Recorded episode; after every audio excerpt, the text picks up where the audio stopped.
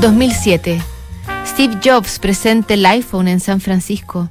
En Caracas, Hugo Chávez toma posesión del cargo de presidente. Lo mismo hace Nicolás Sarkozy en París. Carla Bruni es desde entonces la primera dama de Francia. En Chile, Aysén es sacudido por un sismo de casi 7 grados en la escala de Richter.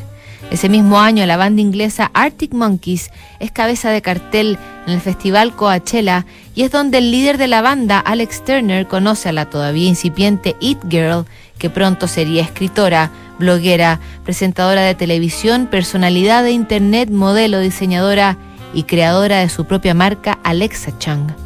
El romance se convierte en el más taquillero del momento. Dónde van, cómo se visten, con quién se juntan, es lo que todos quieren saber. El compositor y productor también parte de otros proyectos musicales como The Last Shadow Puppets.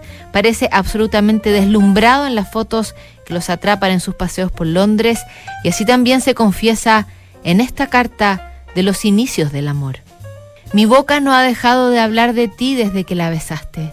La idea de que lo vuelvas a hacer se ha fijado en mi cabeza, que no hace otra cosa que pensar en ti desde, bueno, cualquier beso.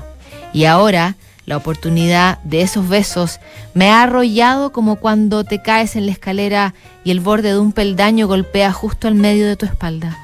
La noción de que continuaran, algo que tradicionalmente me aterrorizaría, me ha llevado a un desconocido nivel de fascinación.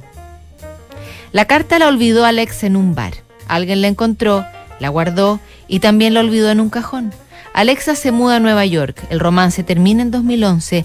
Dicen que él compone para ella Fire and the Thought.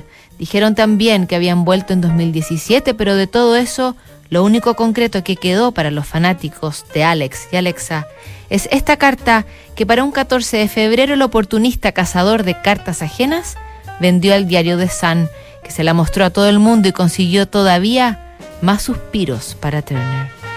Revisamos el lunes más cartas aquí notables.